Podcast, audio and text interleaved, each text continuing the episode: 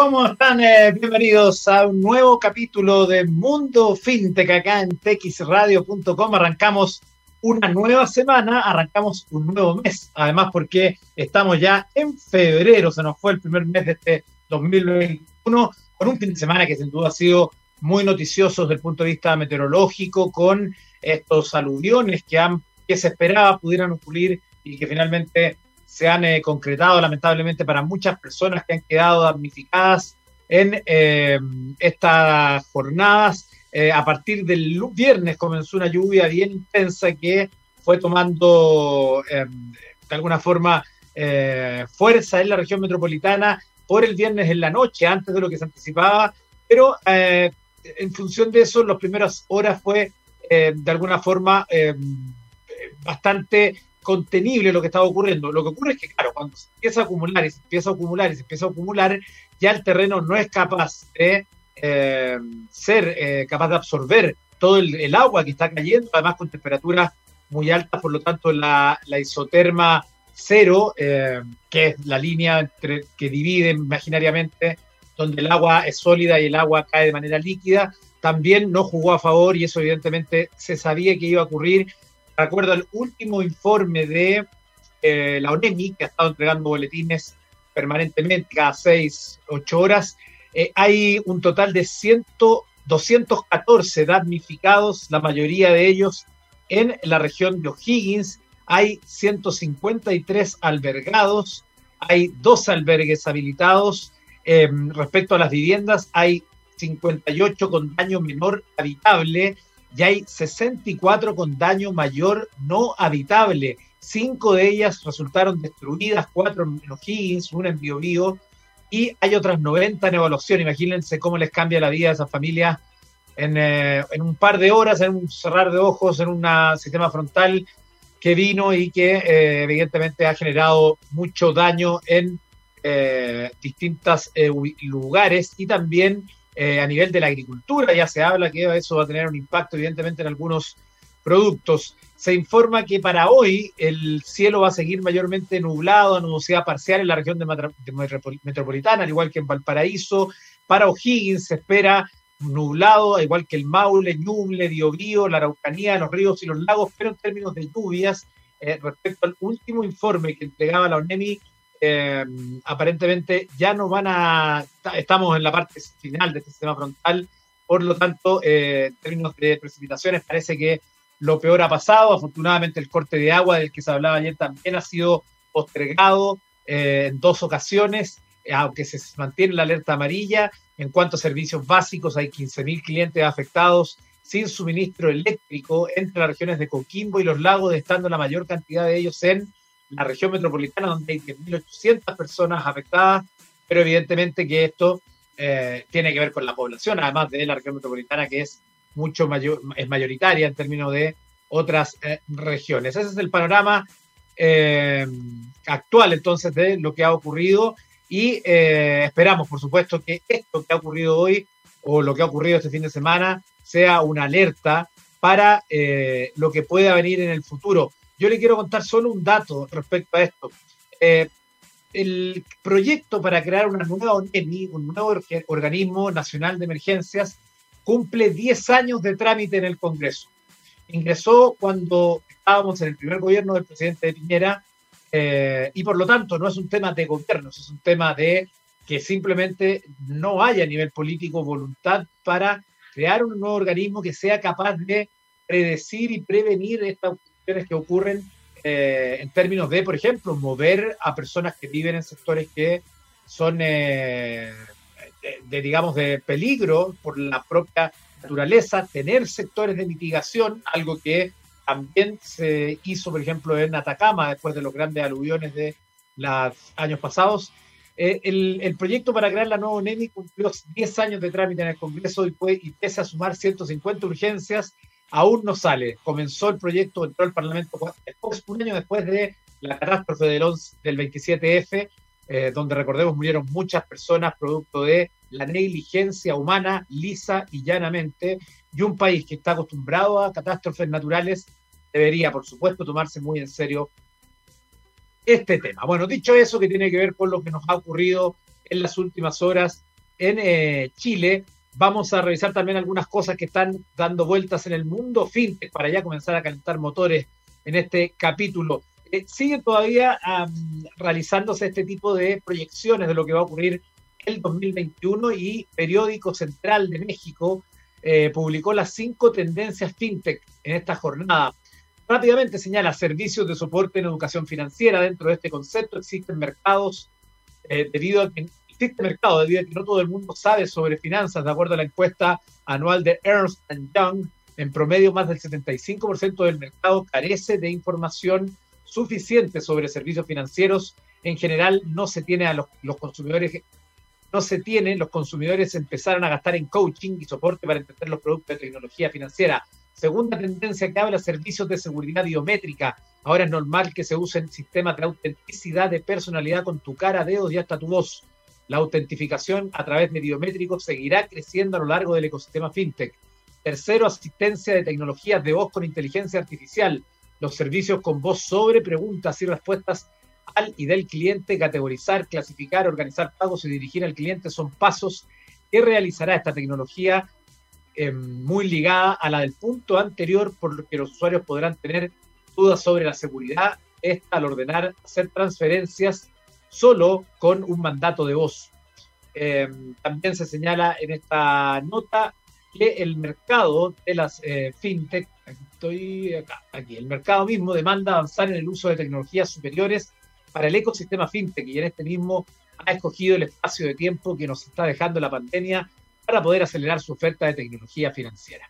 También dentro de las informaciones fintech de las últimas horas, quiero destacar esta que está en diario contra réplica, em, que habla respecto a ley fintech que empuja la bancarización en México.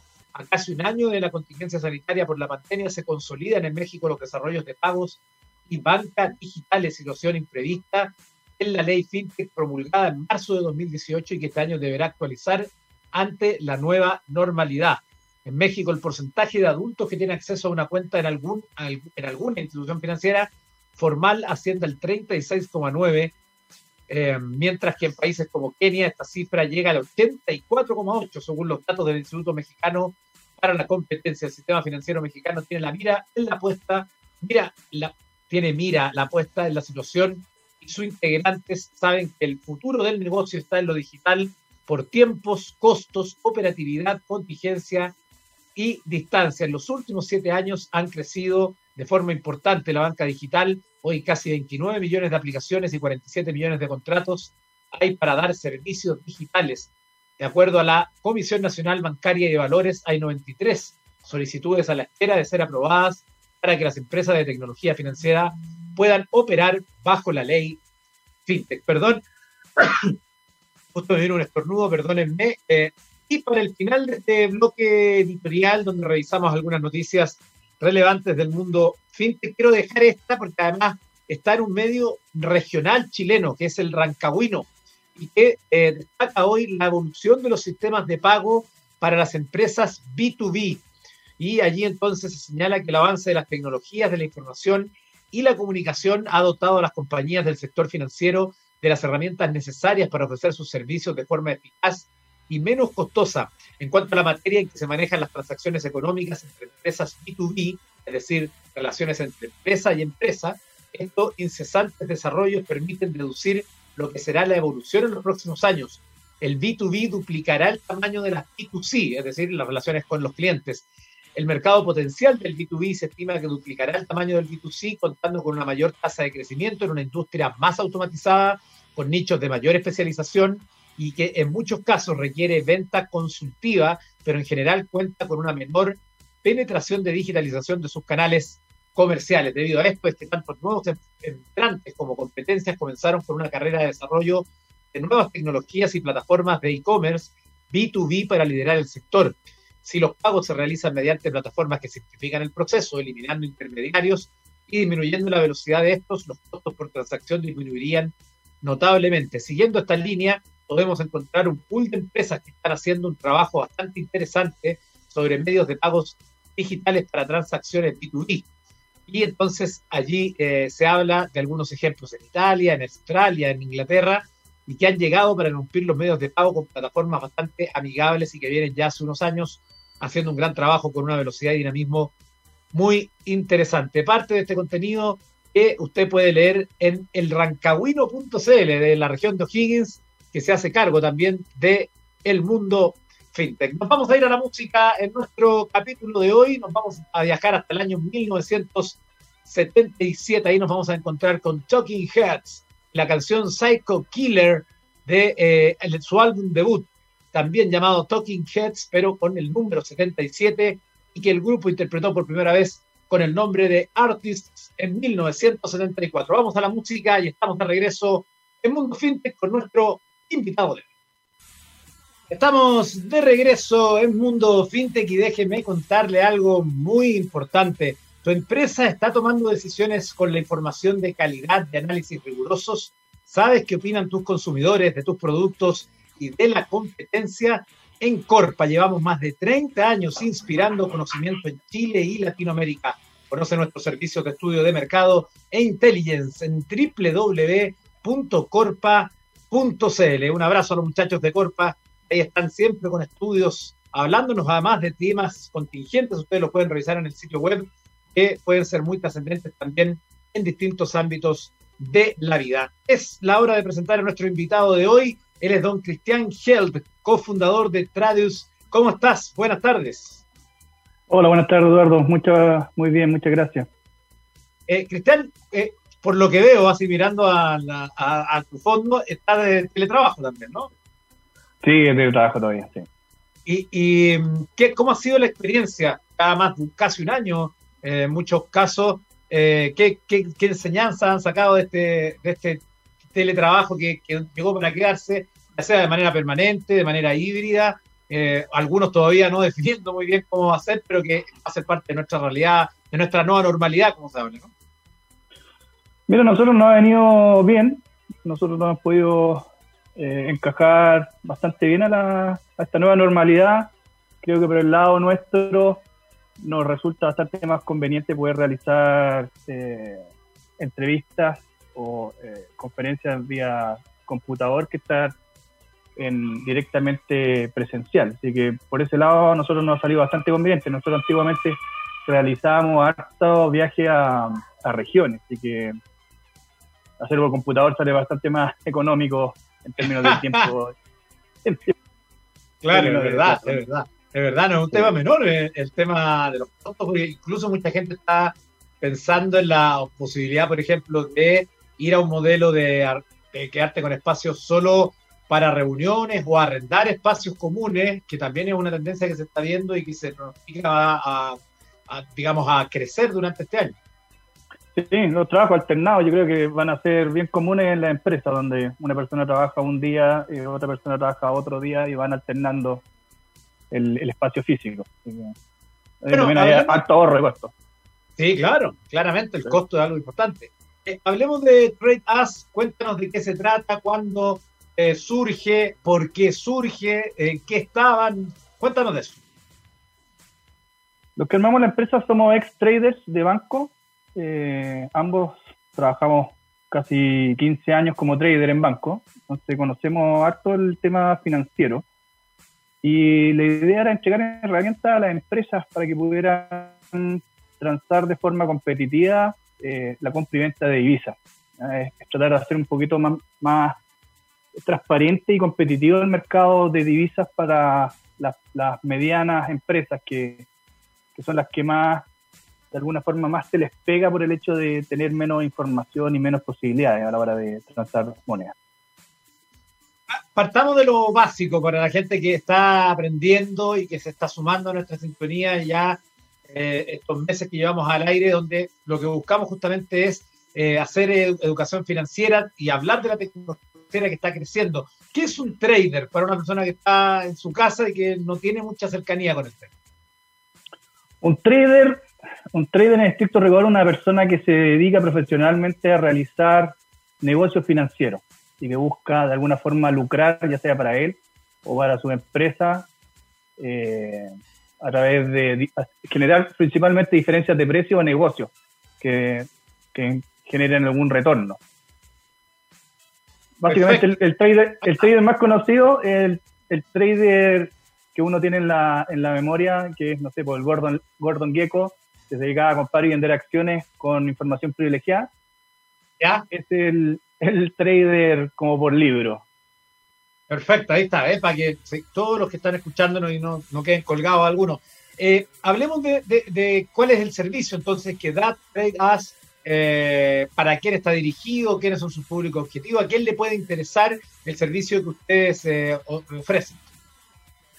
El foco son empresas que por su giro requieren comprar y vender divisas, monedas, sean exportadora, importadora, y eh, la idea es de que el servicio le entregue información en tiempo real de cómo se está transando la moneda que ellos quieren cotizar. Y en segundo lugar, en forma general a través de una subasta, eh, buscar el mejor precio posible a través de nuestros cuatro proveedores de precio que tenemos nosotros. La subasta dura un minuto durante ese minuto nuestros proveedores tienen tiempo para contestar. El sistema va ordenando de mejor a peor precio y esos precios que va mostrando en pantalla son ejecutables. Entonces, la idea de esto es entregarle información y herramientas para crear competencia a nuestros clientes. Perfecto. ¿Y, qué requisitos hay que cumplir eh, o cuáles son las condiciones que ustedes solicitan para esas personas que puedan estar interesadas en eh, sus servicios? Mira, nuestro servicio con nosotros es solamente un, contrato donde se especifica el servicio que nosotros prestamos y por el lado de nuestros proveedores nosotros generamos el enrolamiento. El enrolamiento requiere el enrolamiento que se necesita con cualquier institución financiera, donde se requiere información legal de, la empresa que quiere operar con ellos. Y, esa eh, información legal se refiere a la constitución de la empresa, quiénes son los apoderados. Esto es básicamente, a, grosso modo, la información que se requiere. Perfecto. Yo estoy ahora en el sitio de ustedes, mirándolo. Eh, está bien bonito y bien simple. Eh, donde además ustedes tienen una sección ahí de preguntas frecuentes que eh, justamente pueden ayudar a las personas a eh, entender cómo funciona la plataforma, qué deben tener en cuenta y también las contrapartes financieras, entre otras cosas. Así que ya lo saben, ahí está la invitación para que conozcan tradeas.cl y con toda la información que nos está contando en esta jornada Cristian Gel. Pero también queremos aprovechar, Cristian, hablar de algunos temas que están relacionados evidentemente con la expertise de ustedes eh, como por ejemplo conocer un poco sobre la actualidad de los mercados, tanto internacionales como nacionales, eh, y cómo eso está afectando a la compra y venta de divisas. Bueno, estos últimos años, primero por, por el tema del, levantamiento social y después por la pandemia, hemos visto volatilidades que hace mucho tiempo no habíamos visto en el mercado local. Ya tenemos volatilidad intradía de a lo menos 10 pesos, y a eso si le sumas eh, los gaps eh, los gaps con los que abre el, tipo de cambio, ya sea para arriba o para abajo, tienes 15, 20 pesos de movimiento de un día para otro. Entonces, hay, hay hoy día elementos que no, que no estamos viendo desde la última crisis del 2008. Y es muy probable que estos elementos sigan dando vuelta por todo lo que sea el 2021. Entonces vamos a tener altas volatilidades con baja certeza de, los movimientos. Hoy día estamos viendo mercados que se están moviendo básicamente por noticias que van, que van ocurriendo y esas noticias son, son difíciles de prever en muchos casos. Entonces, eso yo creo que el 2021 vamos a tener un, un año bastante parecido a lo que tuvimos en 2020, con poca certeza y alta volatilidad. Claro, eh, imagino ahí que la incertidumbre también afecta a los mercados tal como afecta a otras áreas, pero acá es un tema más sensible. Eh, pero evidentemente que se espera que ojalá por lo menos a mitad de año ya las cosas estén un poco más eh, normales desde el punto de vista sanitario y me imagino que eso también va a tener un impacto en eh, las bolsas. Claro, por supuesto. Hoy día estamos, estamos todos dependientes de la evolución que tenga el tema de las vacunas. Hoy día creo que ese es el tema, el tema crítico hoy día, que en base a la evolución que eso tenga, es como se va a ir moviendo los mercados.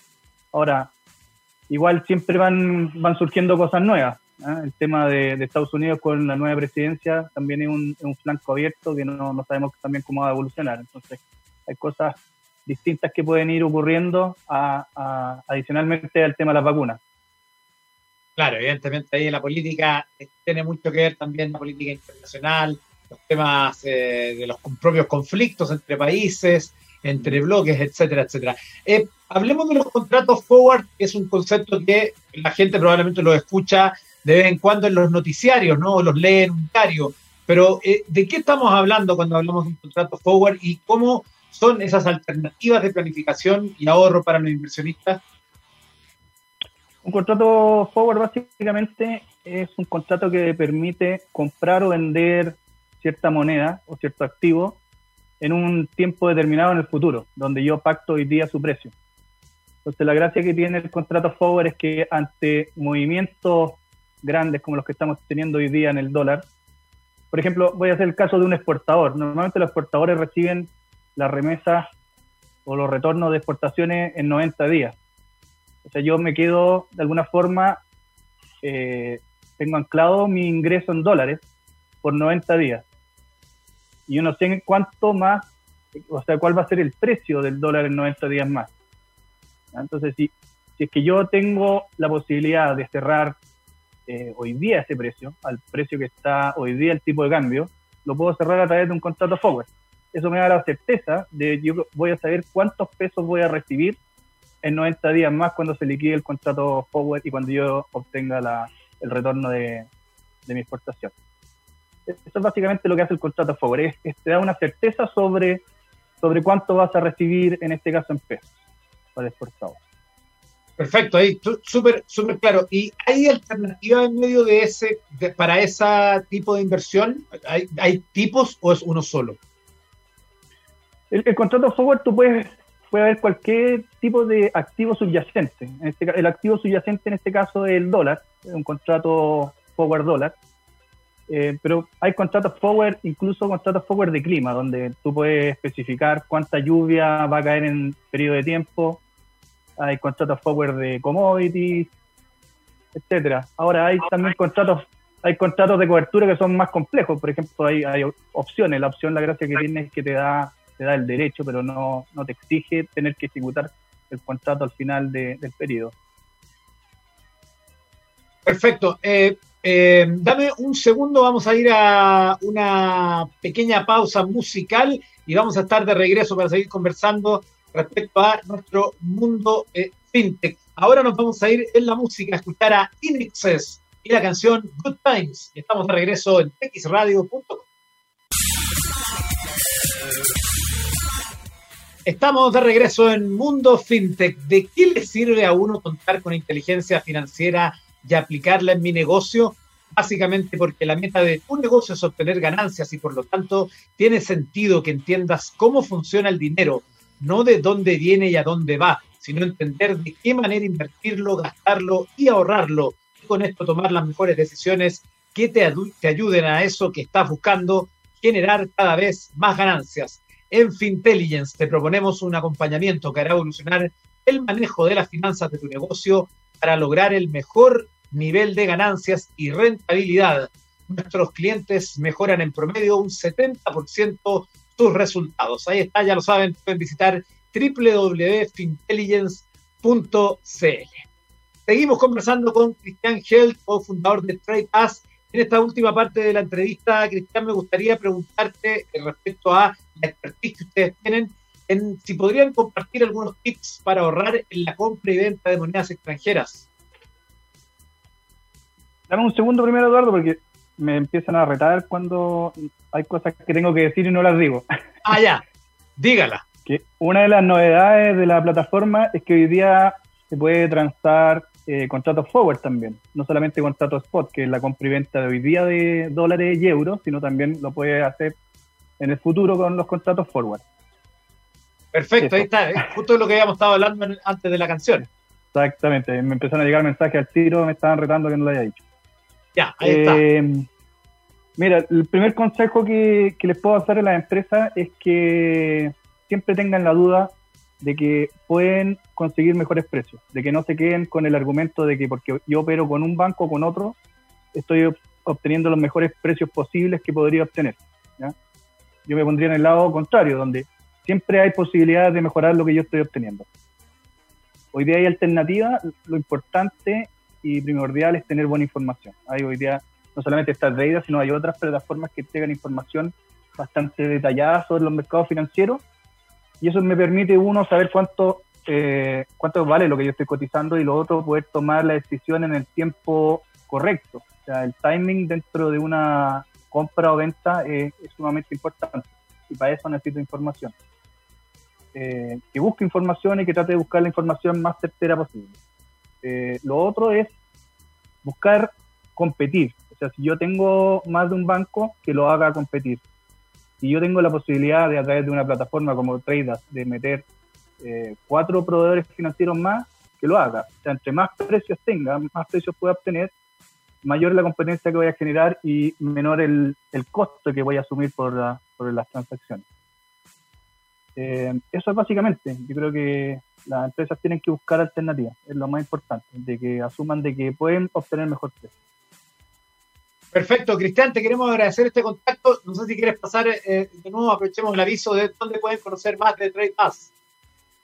Bueno, en la página de información, eh, www.tradeus.cl, ahí también hay formularios de contacto. Si quieren eh, que los contactemos, que dejen ahí sus datos y nosotros los llamamos para ofrecer una, una, demo gratuita que la pueden probar durante algunos días.